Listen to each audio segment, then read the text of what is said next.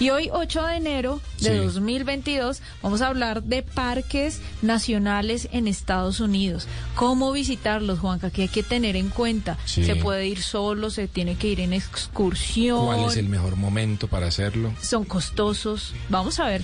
Estamos con Raúl Solarte, el hombre sí que sabe viajar realmente por, eh, por el mundo y ha viajado mucho por parques nacionales naturales. Ahora, fíjese, Mari, que yo dije ahorita parques naturales de los Estados Unidos y él inmediatamente me hizo una corrección que me parece muy valiosa. Parques nacionales es lo mismo que parques naturales. Bueno, vamos a estar de- descubriéndolo con Raúl. Raúl, bienvenido a Travesía Blue, ¿cómo va todo? Eh, muchísimas gracias por la invitación, todo perfecto y el tema me parece maravilloso. En Colombia sí se conoce como, bueno, en Colombia son parques nacionales naturales. Sí. ¿También es en Estados Unidos? Sí, sí, también se conocen así, solo que es que cuando hablamos de parques naturales en Estados Unidos también estamos hablando de parques que no solamente son nacionales, sino también parques estatales, por ejemplo. Entonces eso, eso engloba muchísimos sitios más. En Estados Unidos hay en este momento 63 parques nacionales, Sí. Pero hay miles de parques estatales. ¿Y cuál es la diferencia? Porque un parque estatal no alcanza el estatus de parque nacional. Eh, no lo ha alcanzado todavía, pero el propósito es que lo alcance, es que ya el Oh, gobierno federal eh, lo reconozca como un parque nacional. Bueno, a nosotros, cuando nosotros viajamos por parques nacionales naturales de Colombia, y tiene uno como la, la, la sensación de que no hay mucha infraestructura Sí. para el desarrollo del turismo, cosa muy contraria que pasa en Estados Unidos. No sé si es que nuestro sistema de parques es muy conservacionista y quizá no quiere intervenir esas áreas Sí. para evitar el deterioro de ellas. En Estados Unidos no es así, ¿verdad? Eh, no, sí hay una gran diferencia entre los parques nacionales de Colombia y los de los Estados Unidos. Por supuesto que la infraestructura en Estados Unidos es muy, muy superior y lo que los estadounidenses gastan en que estos sitios sean maravillosos, porque son maravillosos, es muchísimo. Y- ¿Gastan con impuestos o Eh, cómo lo, lo cómo sí. ayudan a financiarlo? El gobierno federal pone muchísimo dinero para cuidar estos Oh, parques, ok. pero también hay que entender que para ellos esto es un gran negocio. Ajá. O sea, para que se hagan una idea, el parque nacional más visitado de los, de los Estados Unidos, eh, que se traduciría más o menos como el de las montañas humeantes, Ajá. recibe casi 13 millones de visitantes cada año. Wow. 13 millones. Y para que, pues como para poderlo comparar con, con parques nacionales de Colombia, el Parque de los Nevados, por ejemplo, que es un parque muy lindo aquí, muy cerca de Manizales, Sí, sí. recibe casi 40 mil personas. Oh. Wow. El Parque Tayrona, de hecho, creo yo que es el parque más visitado es de el parque más Colombia. visitado. Y en este momento debe estar hasta donde ustedes ya saben, Sí, ¿no? claro.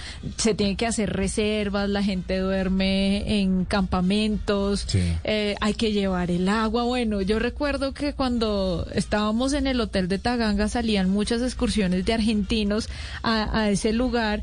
Y volvían un poco como maltrechos, Sí, por decirlo cierto, de alguna sí. manera, porque no está la logística para, para ese tipo de planes. Ahora, no estoy hablando mal de nuestro sistema de parques nacionales naturales que son muy bonitos y que han hecho un trabajo muy bueno en cuanto a organización y conservación, pero digamos que si se compara con los parques de Estados Unidos, pues nos llevan una ventaja amplia. Pero fíjese, Mari, que Raúl dice algo muy importante. Para ellos es, Es un, un negocio. ¿eh? Ahora, ¿qué tiene eso de malo? Pues para mí nada. Es decir, no si usted, sé. si usted, pero Mari, si usted maneja bien el negocio, pues ¿qué tiene No de sé, malo? Juanca, porque piensa usted abrir, poner una pista de aterrizaje en Gorgona. Claro, entiendo ese ¿Cuánto- entiendo cuántos, eso. mata- ¿Cuántos árboles milenarios Claro. tendría que destruir para no, no, que... no, yo no me refiero a intervenir el ecosistema, es que no hay que intervenirlo, pero con seguridad que se puede mejorar las condiciones, la infraestructura se puede mejorar.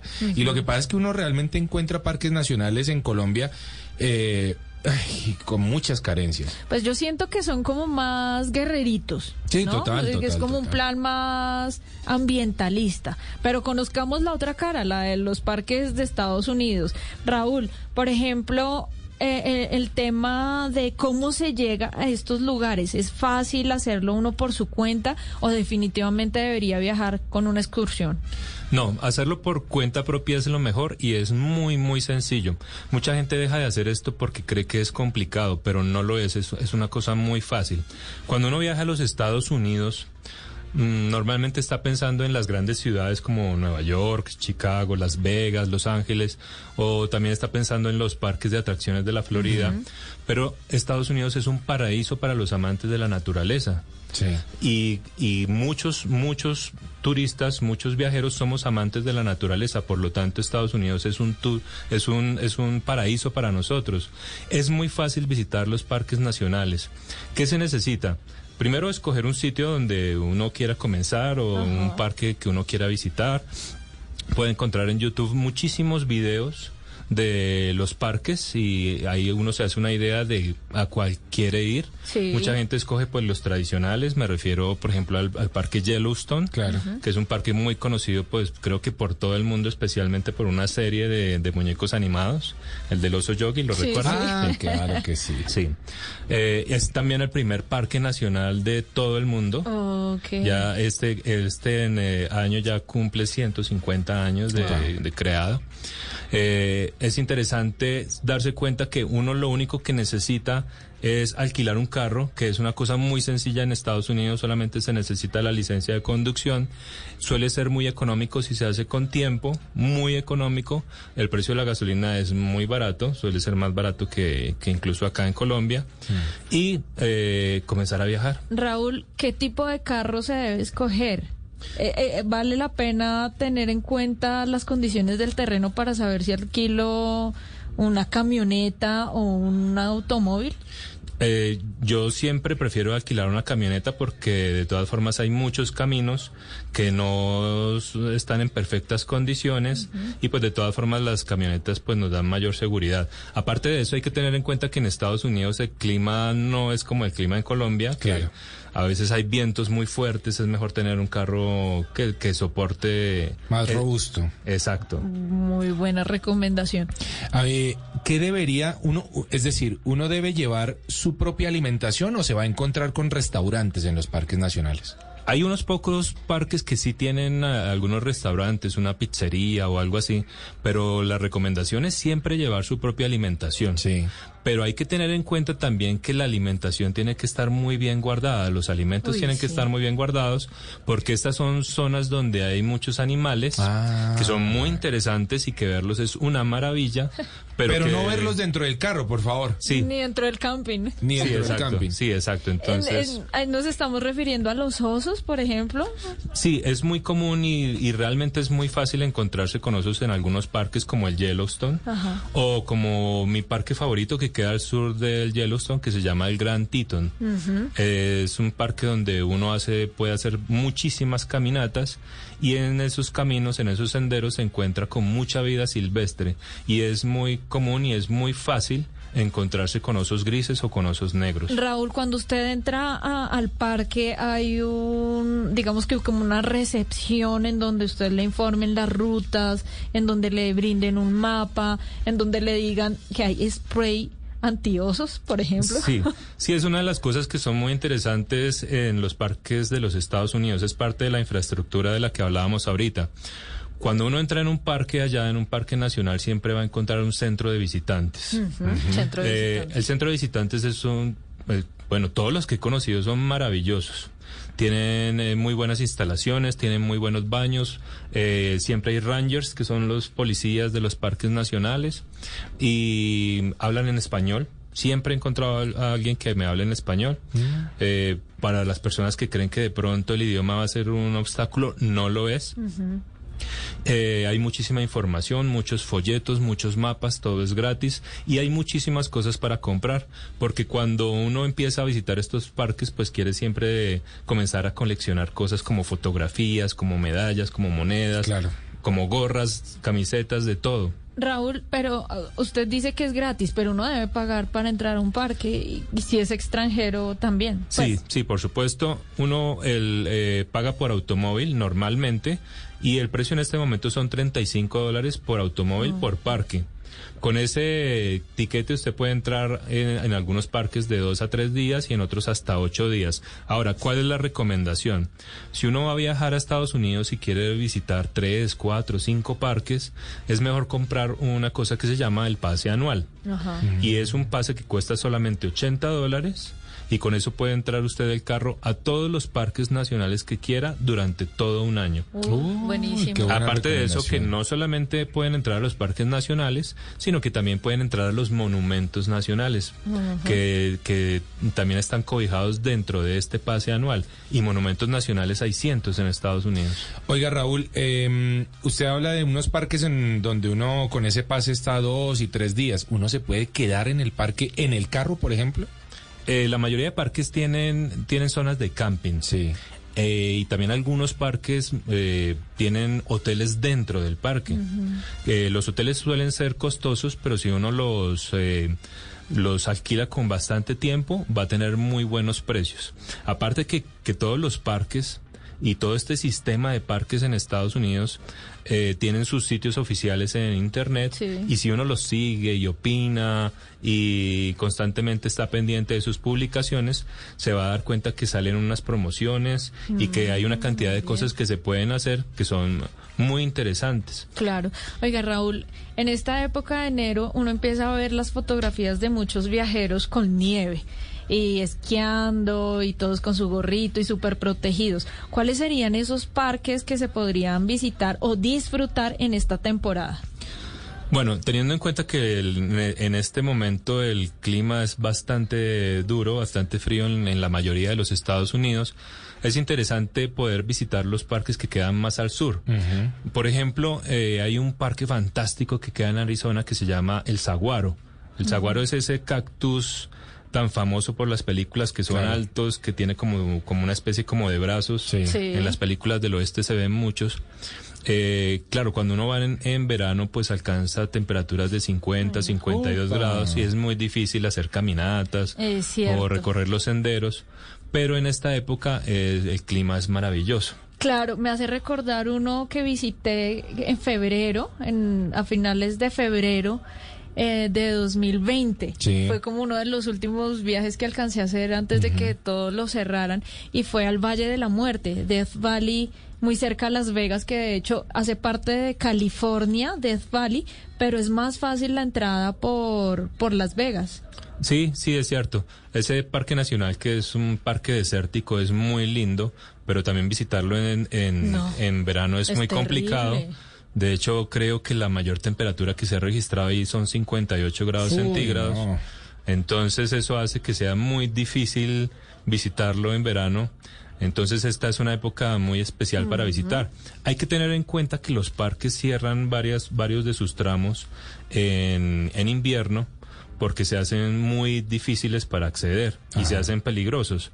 Entonces, si uno igual quiere visitar un parque como como el Yellowstone o como el Grand Teton, por ejemplo, eh, en esta temporada tiene que saber que solamente algunas partes del parque están abiertas. Sí. En Rocky Mountains, las montañas rocosas, ¿en dónde está ubicado y es propicio visitarlo quizá como un campo de esquiar o no? Sí, el Rocky Mountain, pues que es uno de los grandes, de los más grandes eh, parques nacionales de Estados Unidos que está en Colorado. Eh, es un parque donde se practica mucho, mucho eh, deportes de nieve, mm. pero por supuesto la mayoría del parque está cerrado. Y, y es que una de esas de esa parte de la infraestructura muy interesante de los parques es que esos parques se pueden recorrer en, el automóvil. Y hay muchas paradas eh, con vistas espectaculares. Y cuando estamos en invierno, pues eso ya no se va a poder hacer porque las carreteras están llenas de nieve, están congeladas y entonces se, nos reduce mucho el, el, campo que tenemos para, para, para visitar. Oiga, Raúl, em, estamos tratando un tema que realmente es bien apasionante, bien bonito. Usted mencionó es su favorito, así que me causa mucha curiosidad que una persona que ha viajado tanto hable del Gran Titón. ¿Qué es lo que tiene de especial este parque? ¿Y pues, en dónde está ubicado? Sí, bueno, para mí es, es el, uno de los lugares más hermosos del planeta, pues de hecho diría que el segundo más hermoso. Siempre que me preguntan digo que mi lugar favorito del mundo es Bogotá que es mi ciudad y que es mi hogar. Pero si tengo que escoger uno como segundo, yo digo que es el Grand Teton National Park. Queda en el estado, en el estado de Wyoming, en el centro de Estados Unidos. Sí. Y lo conocí mm, en un viaje que mi propósito era ir al Yellowstone. Y a una hora al sur del Yellowstone está el Grand Teton National Park. Y quedé enamorado de ese lugar. Tiene unas montañas espectaculares, unos lagos fantásticos, una cantidad de senderos que son maravillosos. Es un lugar realmente bonito. El, eh, incluso hasta el nombre tiene su historia, es un poquito gracioso porque algunos misioneros franceses estaban caminando por el lugar y vieron estas montañas espectaculares y les, se les les parecieron unos como unos senos de mujer espectaculares y dijeron como uh la la Grand Teton y así secó. Ah, ¿sí? Esos franceses. Ay, por Dios, por Dios, los franceses. Oiga, vamos a dejarle. Usted, yo creo Juanca que bautizaría. Yo también, por ahí. sí, yo también le hubiera puesto otro nombre un poco más criollo seguramente a, a esas montañas maravillosas. Vamos a dejarle a Raúl una pregunta en punta, Mari, para que nos la conteste, por supuesto, en el segundo bloque de programa, porque vamos a seguir hablando con Raúl, que lo encontramos en Instagram como Solarte3004. Eh, la verdad es que las fotos están absolutamente brutales de sus viajes. Y la pregunta es, Raúl, ¿qué tan fácil es perderse en un parque nacional natural en los Estados Unidos? Porque uno escucha muchas, Muchas historias, historias. Y muchas películas se basan en gente que se pierde en y los parques nacionales. eh, desenlaces fatales. Sí, muchos, muchos. Así que vamos a preguntarle a Raúl qué tan fácil es perderse y qué debería hacer uno para que no ocurra eso durante su viaje. Por ahora nos vamos con Cinema Travel en Travesía Blue.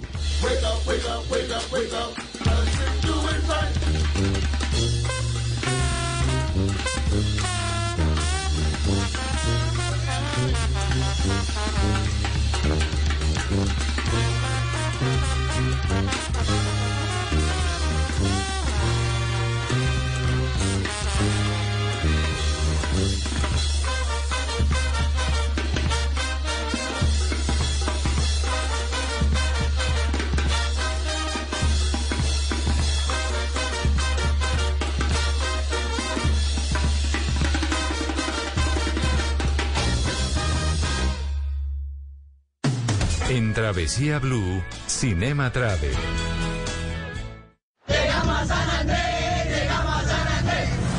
Muchachos, lo que pasa en San Ancho, se queda en San Ancho. Excursión de 11. Ah, me conozco los paseitos. Ahí pasa de todo. Yo no voy a dejar que la niña fuera sola por allá. Ah, ah.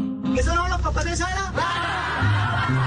Ella, por supuesto, puso el grito en el cielo. Ay, que cómo así, que excursión de 11 con los papás. Eso ya es el colmo. Ella en el fondo quería que yo fuera. Mi papá me arruinó la vida. Hola, Hola, Juan Carlos y a los oyentes de Travesía Blue. Todavía se puede decir feliz año, así que feliz año y muchos viajes para todos. Como los viajes que se han conocido en todas las historias de la tradicional película El Paseo, que llegó a su sexta edición, ya lleva dos semanas en cartelera. Y en esta ocasión, el destino es uno de los lugares más paradisíacos de Colombia, San Andrés, la excursión de once. Así ha sido el paseo que ha dirigido Rodrigo Triana, protagonizado entre otros por Amparo Grisales, que aquí es una abuela fuera de serie. También está Jonales Toro, Chichila Navia, una película que continúa esa tradición de las películas familiares de final de año y que siempre le va muy bien en tono de comedia, escrita por Dago García. Hay que decir que sin duda San Andrés es uno de los destinos turísticos preferidos por los colombianos y por los latinoamericanos. Muchos chilenos, por ejemplo, vienen, conozco a varios amigos que han organizado excursiones desde Chile para venir a las playas de San Andrés. Y del director Rodrigo Triana, hijo del gran Jorge Ali Triana, hay que decir que nació en Praga en Checoslovaquia. Y bueno, resulta que él nació allá porque su papá, Jorge Alitriana, estudió cine allá. Y mientras estaba estudiando cine, pues tuvo a su hijo y por eso Rodrigo Triana nació en Praga, que dicen algunos es una de las ciudades más bellas de Europa. La recomiendan mucho como destino turístico también. Así que si no han visto el paseo, los invito a que disfruten de esta comedia familiar con Amparo Grisales en esta tradición cinematográfica de final y de principio de año. Feliz año también para ustedes, Marisa y Juan Carlos. Feliz año, Luis Carlos, Luis Carlos Rueda, el hombre que más sabe de cine en Colombia y que esta vez nos lleva a viajar con el paseo a San Andrés. Usted ya le da risa solamente Claro. eh, escucharlo del paseo. Pues sobre sobre todo porque es que Amparo Grisales hace el papel de la abuela, pero pues una ¿En abuela serio? con ese cuerpazo Sí. es muy chistoso. O sea, lo que vi en comerciales me pareció bastante curioso y lo desarrollan, como lo cuenta Luis Carlos, en la paradisíaca isla de San Andrés. Qué bien, qué bien. ¿Sabe, Juanca, que recuerdo algún viaje que hice con mi familia a San Andrés, que muchas mujeres van buscando turismo sexual? Sí, muchas, muchas. Y muchas van buscando eh, simplemente es, eh, ser madres solteras. Eh. O sea, ese es el propósito de muchas mujeres Andrés. Extranjeras. Extranjeras, exactamente. Es un turismo que es muy, eh, por supuesto, Polémico. complejo, polémico, pero que ocurre en la isla. Que ocurre Sí, en la pasa, isla. pasa, pasa con frecuencia y bueno, vamos a ver qué, qué historias curiosas nos deja esta película. Va a estar buena, va a ¿Es estar el buena. paseo qué? ¿Ya van en El paseo cuál? 6. Wow. El paseo Le 6. faltaba la excursión. Sí, claro, y con Amparo de Grisales, de, abuelita, Ay, Amparo Grisales. Oiga, mucha gente puede hablar lo que quiera de ella, pero que se cuida Ay, y que es una mujer divina. disciplinada lo es. Lo es. ¿Sí o Yo no? la admiro mucho. Sí, yo también la admiro mucho. Muchas gracias, Luisca. Continuamos en Travesía. Blue. 6. ¿Esa no es tu abuela? La excursión de 11. 23 de diciembre. Solo en cines.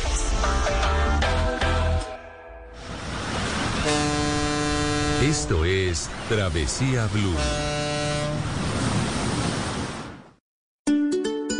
La vida es como comer galletas. Habrá momentos dulces y también salados. De todas las opciones hay que saber elegir lo que nos hace verdaderamente felices. Saborear y compartir cada bocado que la vida nos ofrece con optimismo y deleitándonos con el mejor de los ingredientes, la fuerza del cariño. Por eso, nuestra pasión es hacer galletas. Arthur's Cookies Factory. El siguiente debate es moderado por Harry Díaz. Hoy vamos a conversar sobre la importancia de mantener el mar, los ríos y los manglares limpios. El colegio ayuda a crear una autonomía y un criterio propio. Colombia, este cuento es tuyo. De nosotros depende que los niños, niñas y jóvenes de nuestro país permanezcan en el colegio y sigan estudiando para desarrollar sus talentos, transformar su presente y construir su futuro. Matricúlalos ya. Entra a estecuentoestudio.com. Un mensaje de Shakira, Fundación Santo Domingo, Fundación Pies Descalzos y Ministerio de Educación. Apoya Blue Radio. Estás escuchando Travesía Blue.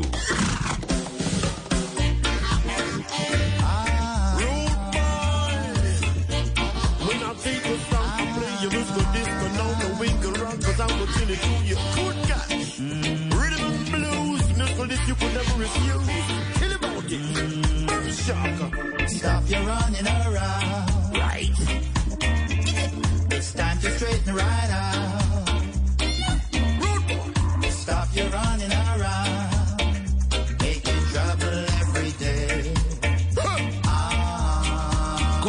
Continuamos en Travesía Blue. Recordamos nuestras redes sociales, arroba Mari y Latina Raya al Piso Travesía.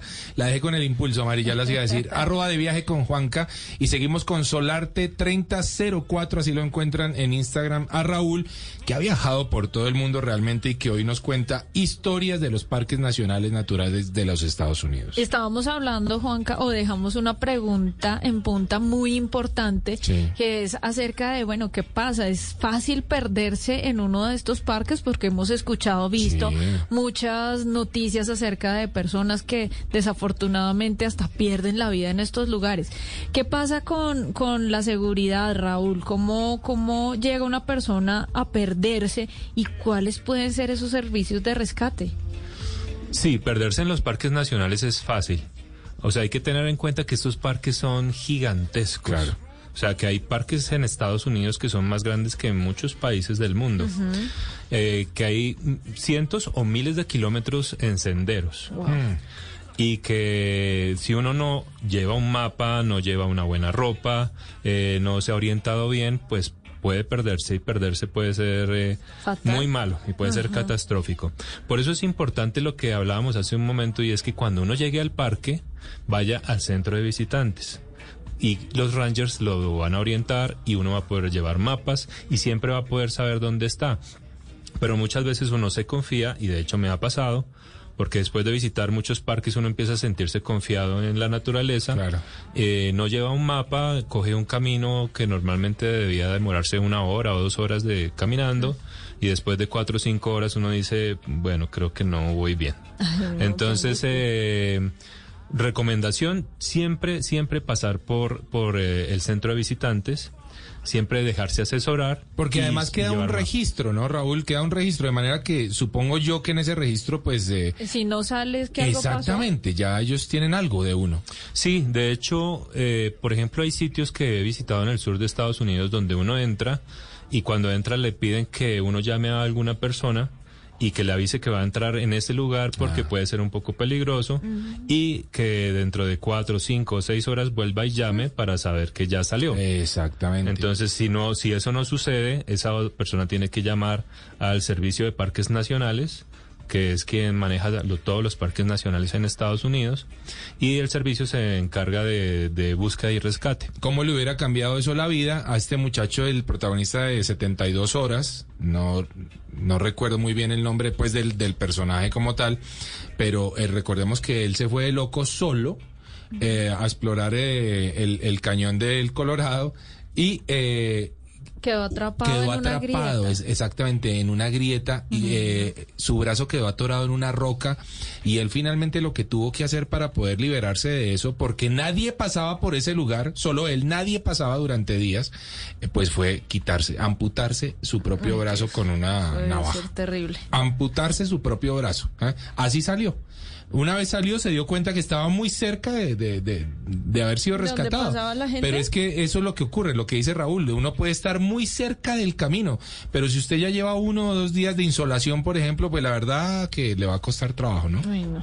Raúl, ¿cuáles son las características de un viajero de, de este tipo de parques? ¿Qué expectativa pueden tener?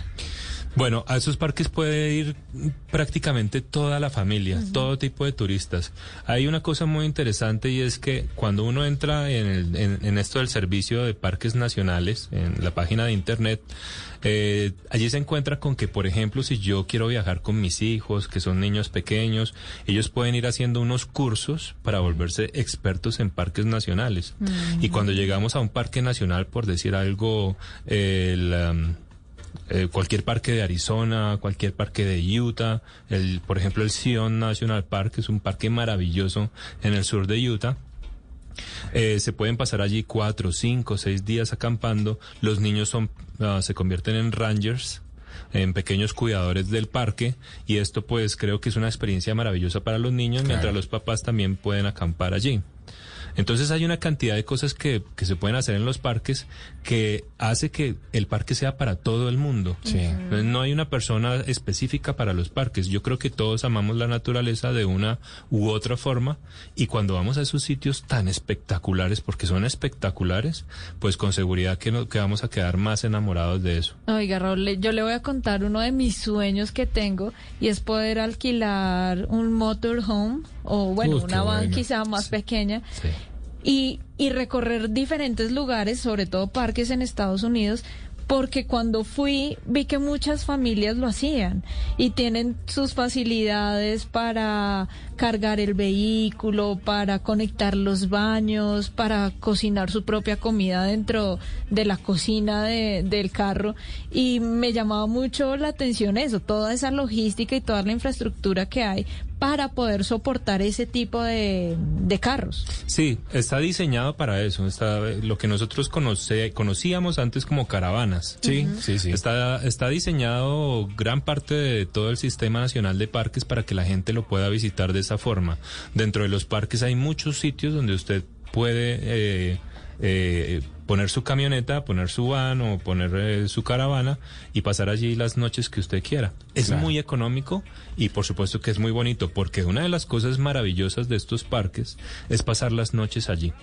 Especialmente en los parques de Arizona, de Utah, de California, donde las noches son muy claras. Entonces por la noche tenemos un espectáculo maravilloso en De el cielo. estrellas. Sí. Qué lindo. Oiga, Raúl, al inicio del programa estuvimos hablando de abrazar árboles. ¿eh? ¿Usted lo ha hecho y qué parque nos recomienda para hacer esa práctica, por ejemplo? Eh, sí, sí, abrazar árboles, bueno, todo esto que, que se conoce como earthing, como una especie como de medicina, donde nos involucramos con la tierra, con la naturaleza, con el sol. Eh, me parece también maravilloso, una práctica maravillosa. Y hay muchos lugares increíbles para hacerlo.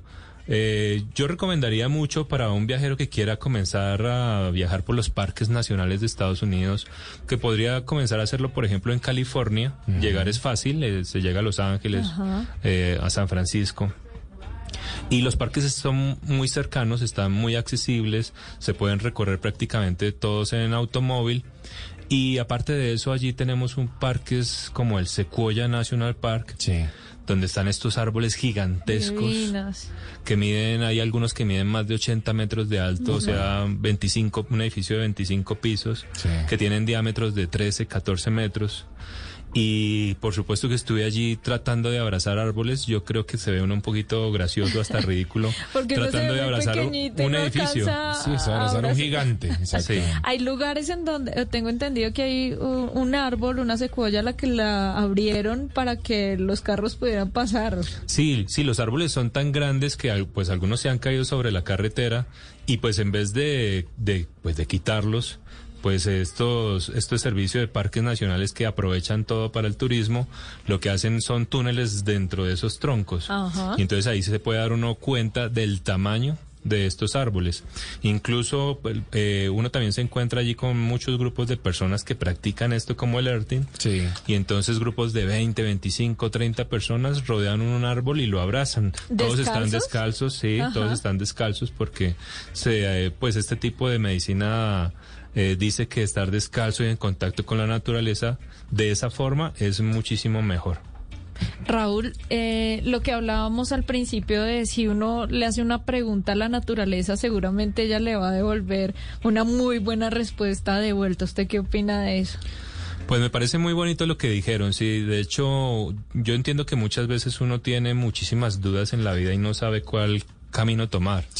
Mm, Recuerdo que hace muchos años y mm, precisamente en uno de los viajes encontré a alguien que me dijo, en uno de los viajes a los parques nacionales, Sí. encontré a alguien que me dijo que cuando tuviera una duda, eh, siguiera el camino del corazón, no de la mente.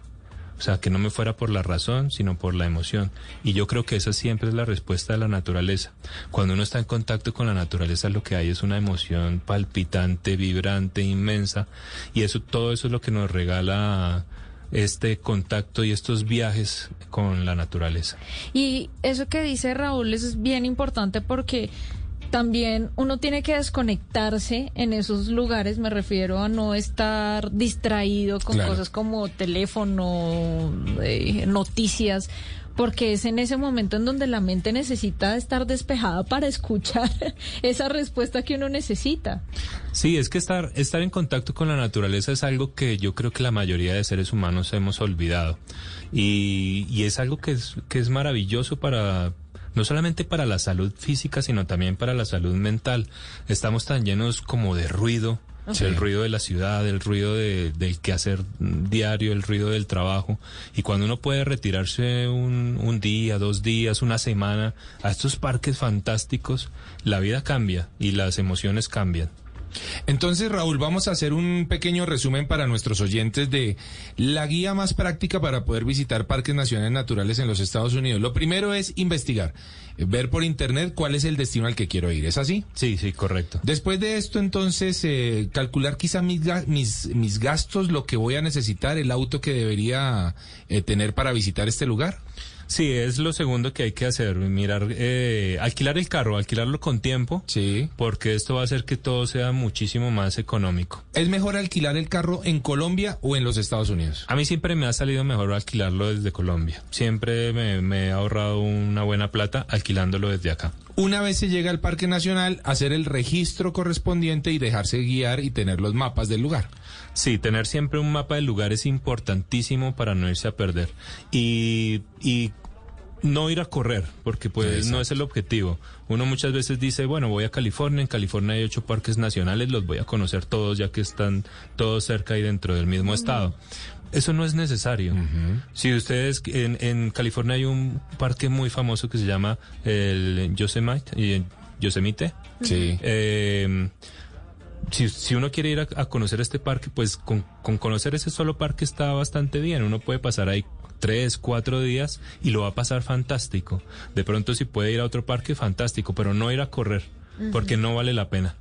Y por último, revisar bien las condiciones climáticas, las carreteras, ver que esté abierto todo o si, cuál está cerrado y seguir todas las recomendaciones que seguramente vamos a encontrar en las páginas oficiales de cada uno de los parques nacionales naturales. Exacto. Ahí siempre va, va a encontrar uno, uno, uno muy buenos consejos que es importante seguir. Hay que estar muy pendiente en la naturaleza porque me sucedió una vez en, en, eh, en el Yellowstone, por ejemplo, que saqué mi sándwich para pues para almorzar porque siempre llevo la comida, siempre hay que llevar mucha agua, siempre hay que llevar buenos zapatos para, para caminar. Eh, y no me di cuenta y pues de algo que, que estaba sucediendo a mis espaldas. Cuando veo que un ranger se me está acercando muy lentamente, me pareció gracioso y me dice a qué velocidad puede correr. Y yo, ¿por qué? Y volteo a mirar y, y tenía unos 10 o 12 bisontes como a 10 metros nomás. Upa. Nunca los vi. Nunca los vi. Yo me senté a comer en un tronco. Entonces, entonces hay que estar... Hay que estar, hay que estar muy pendientes de, de la naturaleza cuando estamos en ella porque hay cosas que no podemos manejar y que no podemos controlar. Oiga, qué buena anécdota, Ana. Buenísima. Raúl, ¿alguna vez vio algún animal extraño, alguna cosa que, que le llamara la atención, quedó atrapado en algún lugar? Eh, sí, uno tiene que estar dispuesto a que pasen cosas, pero pues creo que hay que tener muy buena disposición. Las cosas que pasan están bien. Sí, me he encontrado osos varias veces y de hecho en dos ocasiones me he encontrado la mamá oso con dos ositos. Y esto suele ser muy peligroso, porque si el osito lo voltea a mirar a uno y se le quiere acercar, eh, pues pueden pasar cosas muy graves porque a la mamá no le va a gustar. Entonces, eh, Yo no sé si fue usted el que alguna vez me contó una historia de como unos lobitos, zorritos, algo en la noche que les brillaban los ojos. Ah, sí, sí. ¿Sí recuerda? Sí, los, los perros de pradera. Son ¿Cómo los fue eso? Ese fue mi primer parque, fue que fue el Olympic en el estado de Washington, no en la ciudad, sino el estado de Washington, que queda en el Océano Pacífico. Es un estado maravilloso, fantástico, hermoso, y el Olympic es un parque increíble. Como era mi primer parque, pues, es, pues no tenía mucha experiencia y me perdí. Ah. Sí. Y, y para volver al carro, no, la verdad no lo logré. Así que dije, no, pues voy a empezar a caminar hacia donde creo que está el carro, no llevaba mapa, se empezó a hacer oscuro, se empezó a hacer de noche y empecé a ver muchos ojitos. Ay, no. No. Y yo pensé, yo pensé que eran lobos porque esa es una zona de lobos. Claro. Y pues pensé que era el final. Así que nada, me Esto subí. se acabó aquí. Me subí a un árbol. Sí. Me subí a un árbol y, y ellos vinieron y se hicieron abajo. Y ahí pasé toda la noche. Y pues al siguiente día me di cuenta que eran unos tiernos, muy tiernos Perritos. perritos de pradera que son una especie de conejos que por supuesto le brillan los ojos por la noche. Y... Pero usted veía era una manada de lobos. Sí, abajo. yo veía una manada de lobos y, y- y- no, yo sentí el final esa noche. Y desde, y cuando ya hubo un poquito de luz me di cuenta que estaba, a- el árbol estaba a 20 metros del carro. Ay, no. Exactamente. Es lo que suele ocurrir, justamente, María, lo hablamos hace un ratito, la gente que se pierde eh, y que termina en catástrofe generalmente termina muy cerca del lugar que debía encontrar. Terrible. No, no, no, no. Terrible, pero son muy buenas anécdotas. Yo le, yo vi un video suyo, tal vez está montado ahí en Solarte 3004, en, en su Instagram. Eh, eran bisontes lo que pasaba al lado de su, de su Ah, automóvil. Sí, sí. Muy cerca, por Sí, la es- carretera. Sí, es muy común en estos parques encontrarse con, con, con bisontes. Exacto. Y pues uno, no, son animales gigantescos. O sea, eh, afortunadamente la mayor parte del tiempo son muy tranquilos, pero si uno se los encuentra en la carretera, la carretera es de ellos. Hay que parar. Sí, hay que parar. Y nada de que, ay, ve, yo tengo un banano, venga, le abro la ventana y le doy el banano. No, no, no. Una de las recomendaciones de los parques nacionales es, bueno, No alimenten alimentar. nada. Y pues un bisonte con un banano sí sería algo muy raro realmente. Pero, pero no alimentar a los animales. Eso está bueno. Yo creo que termina desbaratándole el carro con esos super cuernos. Raúl, eh, ¿cómo escoger la ropa, el tipo de ropa, de calzado, lo que nos hablaba ahorita? Repelentes, por ejemplo, ¿es necesario? ¿Hay mosquitos en esas zonas? Hay lugares que sí tienen mosquitos, por ejemplo en la Florida que hay parques nacionales también, pues es importante protegerse de los zancudos. Y en la ropa hay cosas que son muy importantes. Hay errores que suele cometer la gente y es llevar, por ejemplo, zapatos nuevos.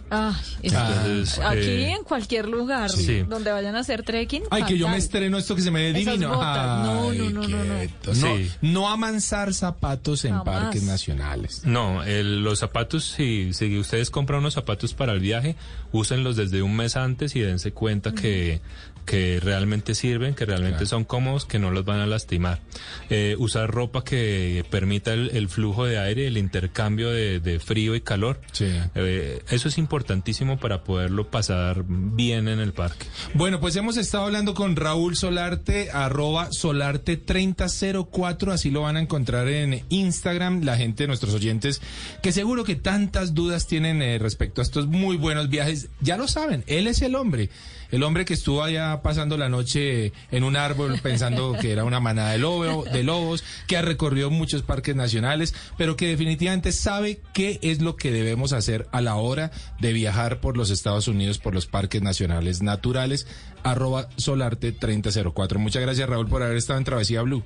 Muchas gracias por la invitación. Bueno, Mari, Listo, Juan. quedamos empapados. Pero antojadísima. Lo que le digo, ahí está pendiente mi sueño por cumplir. Alquilar ese motorhome e irme a recorrer parques. 59 son los parques nacionales naturales de Colombia, que también muy valen y mucho la también. pena. Esperemos Yo he que algún- recorrido muchos. Sí, claro. Deberían darme un premio por haber visitado ¿Y por qué tantos. le van a dar un Ya está pidiendo un premio. reconocimiento. Premio por haber visitado parques nacionales naturales, hágame el favor. Pero bueno, ojalá que los convirtamos en esto en centros de turismo, por supuesto, responsables. Ajá. Y eso hace parte de todo. Chao, Mari. Chao, Juanca. A nuestros oyentes recuerden que la vida es un viaje maravilloso. Ustedes continúen con nuestra programación habitual en Blue Radio.